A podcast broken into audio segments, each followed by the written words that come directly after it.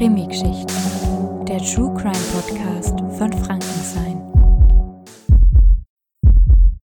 Hallo und herzlich willkommen zu einer weiteren True Crime Podcast Folge unseres Frankenstein Podcasts Krimi-Geschichten. Heute wieder mit der lieben Jenny und mit mir Sally und ich habe heute wieder einen ganz spannenden Fall für euch vorbereitet und die liebe Jenny ist diesmal die Expertin und klärt genauer über die Einzelheiten auf.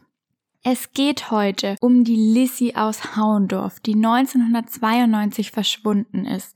Genau gesagt am 1. Juli 1992. Warum dieser Fall jetzt aber aktueller denn je ist, das erfahrt ihr am Ende der Sendung. Erstmal so ein paar Fakten zum Fall selbst. Am Tag ihres Verschwindens hat Lizzie gegen Mitternacht ihre Spätschicht bei der Firma SEL in Gunzenhausen beendet und ist dann nach Hause gegangen in ihre Wohnung.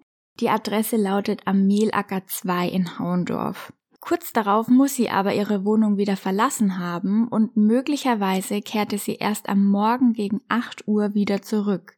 Danach wurde sie um 10.30 Uhr in der Innenstadt von Gunzenhausen zuletzt gesehen und ihr Auto, ein orangefarbener Ford Fiesta mit dem Kennzeichen WUGAN 438, hat man dann am 3. Juli 1992 um 18.15 Uhr, also zwei Tage nachdem sie zum letzten Mal gesehen worden war, auf dem Steingasparkplatz am westlichen Stadtrand von Gunzenhausen gefunden. Es ist auch vorstellbar, dass sie am Parkplatz in ein anderes Fahrzeug zugestiegen ist, so ist der Wortlaut von der Polizei. Und die Polizei spricht eben von einem sehr mysteriösen Fall beziehungsweise einem sogenannten Cold Case. Jenny, kannst du uns mal aufklären, was genau bedeutet denn Cold Case? Den Begriff Cold Case kennt man jetzt wahrscheinlich eher so aus dem amerikanischen Fernsehen und ist eigentlich einfach nur ein Fall, der nicht gelöst werden kann und irgendwann zu den Akten wandert. Es ist also ein bisher ungeklärter Kriminalfall. Ähm, in Deutschland wird es dann auch oft Altfall genannt. Und da gibt es nicht wirklich einen festgelegten Zeitpunkt, wann ein Fall eben zu einem Cold Case wird, sondern es ergibt sich meistens selbst, wenn eben alle Hinweise und Spuren abgearbeitet sind oder nicht weiterführen und aktuelle Verbrechen einfach in den Fokus rücken, weil sie wichtiger sind. In Deutschland wird dann der Begriff meistens für Tötungsdelikte verwendet, weil Mord in Deutschland ja nicht verjährt. Das heißt, jeder Mordfall, der nicht gelöst wurde, ist in Deutschland ein Cold Case. Und bei Lizzie war es jetzt nicht auszuschließen, dass sie sich vielleicht selber etwas angetan haben könnte. Und deswegen hat die Polizei dann anfangs die Altmühl mit einem Hubschrauber abgesucht und sie hat weder bei Freunden noch bei Kollegen irgendwie eine Nachricht hinterlassen, dass sie irgendwas vorhatte oder flüchten wollte. Zwei Tage lang hatten die Ermittler dann keine Anhaltspunkte und die Altmühl wurde wiederholt erfolglos abgesucht. Die Polizei allerdings, die interessierte sich damals dafür, wann der Ford Fiesta auf dem Steingasparkplatz abgestellt wurde und hat deswegen um die Mithilfe aus der Bevölkerung gebeten, dass die vielleicht ein paar Hinweise geben können. Jenny, dann da wieder die Frage an dich, wann entscheidet eigentlich die Polizei, dass die Bevölkerung um Mithilfe gebeten wird? Ja, die Öffentlichkeit wird dann eigentlich immer zur Mithilfe gebeten, wenn die Polizei zur Aufklärung eines Falls weitere Indizien oder Zeugenaussagen braucht und wenn das öffentliche Interesse das Persönlichkeitsrecht übersteigt. Weil hier geht es natürlich in erster Linie um die Betroffenen, aber gegebenenfalls auch um die Täter weil die Herausgabe von so persönlichen Daten muss eben gerechtfertigt sein. Wenn es sich jetzt wie bei diesem Fall zum Beispiel um eine vermisste Person handelt, dann wird die Öffentlichkeit eben um Mithilfe gebeten, wenn es konkrete Anhaltspunkte gibt, dass eine Gefahr für Leib und Leben der Person besteht oder auch wenn die Person selbst eine Gefahr für die Allgemeinheit sein könnte. Jetzt war das ja auch in diesem Fall so, dass die Polizei wenig bis gar keine Indizien hatte und genau deswegen wurde dann am nächsten Tag, an einem Freitag, Taucher wurden da losgeschickt und ähm, da ist ein Sondereinsatzzug der Bereitschaftspolizei aus Nürnberg losgegangen und hat den Fluss abgesucht. Und zwei Taucher waren dabei dann eineinhalb Stunden lang im Einsatz im Wasser und der Chef der Gunsenhäuser Landpolizeiinspektion, der Heinz Geldner, hat dann mitgeteilt, dass eine Straftat nicht ausgeschlossen wird, also dass nicht ausgeschlossen werden kann, dass ihr vielleicht etwas angetan wurde. Jetzt springen die doch nicht einfach so ins Wasser und suchen dann halt mal ein bisschen darum. Jenny, äh, sag uns mal, wie gestaltet sich denn so eine Tauchsuchaktion? Ja, Tauchsuchaktionen gestalten sich oft ziemlich schwierig bis aussichtslos. Es kommt eben wirklich drauf an, um welche Art Gewässer es sich handelt. Also ist es jetzt ein Fluss, ist es ein Meer, ist es ein großer See oder ein kleiner See, weil man da natürlich Strömungen, die Wassertiefe, die Wassertemperatur auch beachten muss. Das spielt alles eine Rolle. Und in diesem Fall hatte man es eben besonders schwierig, weil es sich um den Fluss gehandelt hat.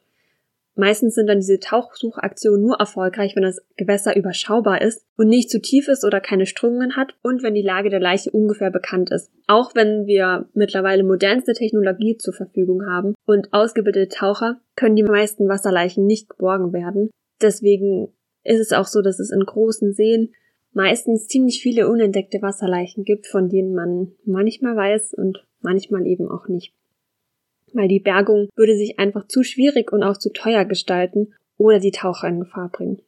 Ja, Wahnsinn. Auf jeden Fall super spannend und in dem Fall ja auch nötig, weil sie eben so wenige Indizien hatten. Jetzt hat, weiß die Öffentlichkeit schon davon und die war natürlich dann auch sehr interessiert. Es gab auch einige Reaktionen, zum Beispiel auf Facebook, wo Frauen unter den Artikel geschrieben haben, ja, sie haben im selben Haus gewohnt mit der Lissy Lauer oder sie haben mit ihr bei SEL gearbeitet, also dass sie sie durchaus kannten und sie das dann vielleicht auch emotional einfach mitnimmt, wenn man wenn man die Person kennt, die da verschwunden ist.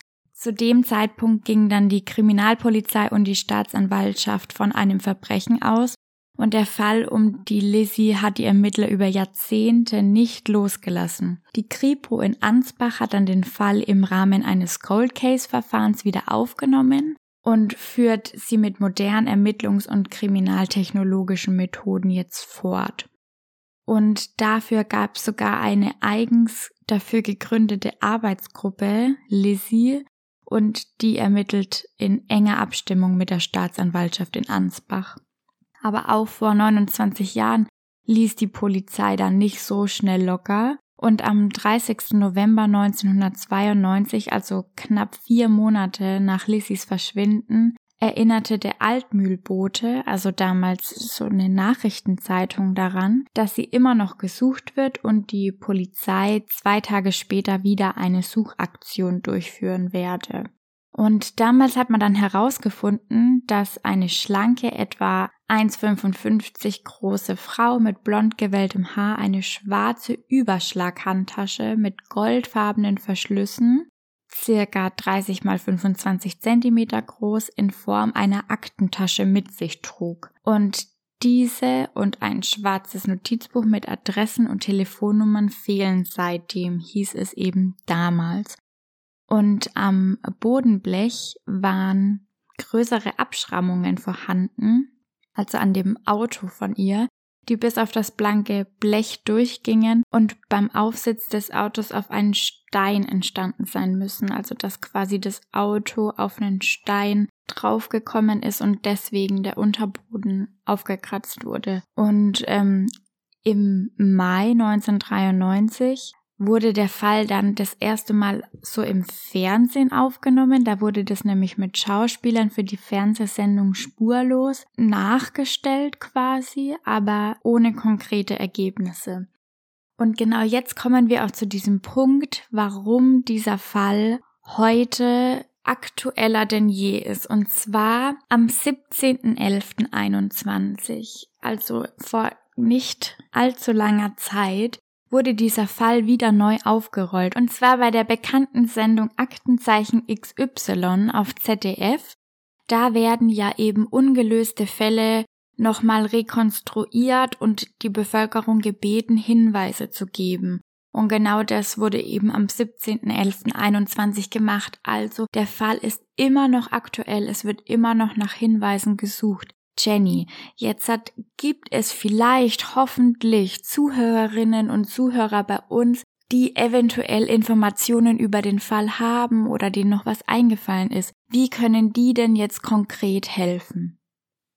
Ja, also falls ihr Informationen habt, die helfen könnten, den Fall aufzulösen und Lissy zu finden, dann meldet euch bitte auf jeden Fall bei den zuständigen Polizeistellen oder ihr erkundigt euch einfach online nach den richtigen Ansprechpartnern. Da hoffen wir auf jeden Fall, dass wir mit unserer Podcast-Folge von Krimi-Geschichten ein paar Leute erreichen konnten, euch informieren konnten und vielleicht ja sogar ein paar Leute erreicht haben, die noch Informationen geben können. Wir drücken auf jeden Fall die Daumen, dass dieser Fall gelöst werden kann. Jenny, ich danke dir vielmals für die Expertise, die du heute wieder an den Tag gelegt hast. Sehr gerne doch. Und ähm, ich würde mich über ein kleines Feedback freuen unter den Social Media Posts oder direkt an unsere Redaktionsmail, wie euch denn unser True Crime Podcast gefällt. Wir bleiben auf jeden Fall an den Fällen aus unserem Frankenland dran. Wir freuen uns schon auf den nächsten Fall und bis dahin bleibt gespannt und bleibt gesund. Bis zum nächsten Mal. Ciao.